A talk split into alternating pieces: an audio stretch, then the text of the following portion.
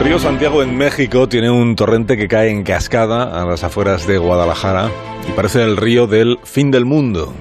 Hoy en Historia de con Javier Cancho, una historia de la mugre. Durante 30 millones de años los ríos han sido eternos en el planeta Tierra. Es posible que los ríos sean la parte más dinámica de la naturaleza, siendo también la más metafísica, porque el río está en muchos espacios al mismo tiempo siendo el mismo río. Llega a estar en el mismo instante en dos países diferentes. Son más poderosos que las rocas por su perseverancia. El río es la vida. Los ríos están hechos de tiempo y de agua. Son la historia del mundo desde siempre. Sin embargo, algo ha cambiado últimamente. Ahora los ríos están hechos de tiempo, de agua, pero también de mierda.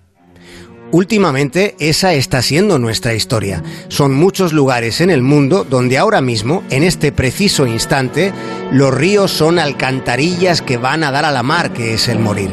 Eso es lo que está pasando. Y es a eso que está ocurriendo a lo que estamos dándole la espalda. Tenemos un río bastante contaminado desde hace bastantes años. Este río, yéndonos un poquito atrás, era un río que valía la pena haber conservado porque era, se le consideraba como el Niágara mexicano. Ahora el río Santiago de México es un Chernobyl a cámara lenta. Así describe el New York Times la situación de una de las cloacas en movimiento más extensas de todo el orbe.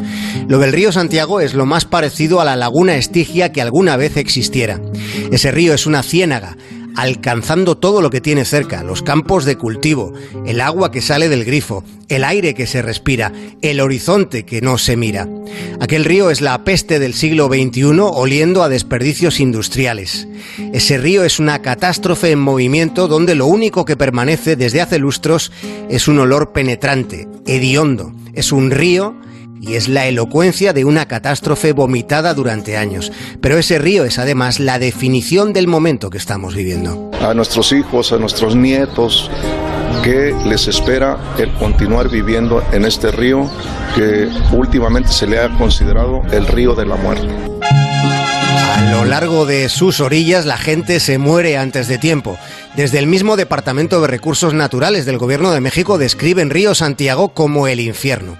Y es un ejemplo del fracaso de esas políticas medioambientales con más cosmética que determinación. El río Santiago, que cruza el estado de Jalisco, es señalado por Naciones Unidas como la vía navegable más contaminada de Centroamérica. En aquel río y en muchos ríos del mundo y en unos cuantos ríos de España hay cantidades lícitas de contaminación consentidas, autorizadas. Pero en el río Santiago las fábricas solo tienen la obligación de registrar supuestamente lo que vierten y encargarse de su tratamiento, sin demasiados controles. Es una entrega de confianza que los funcionarios del gobierno mexicano reconocen que no funciona. Las multas que se imponen son tan ridículas que sale más barato pagarlas que costear adecuados sistemas de tratamiento y producción. El New York Times ha publicado documentos donde se demuestra que la empresa estadounidense Silanish Corporation, con sede en Texas, desaguó con alevosía en Jalisco, desaguó cantidades ilícitas de desechos químicos, incluyendo casi 500 kilos de ácido clorhídrico, que es un compuesto corrosivo. La multa que se impuso a la multinacional fue de 4.300 dólares, nada más. Hay demasiados lugares en el mundo donde la legislación se aprobó para normalizar actividades contaminantes y para darles categoría de legalidad.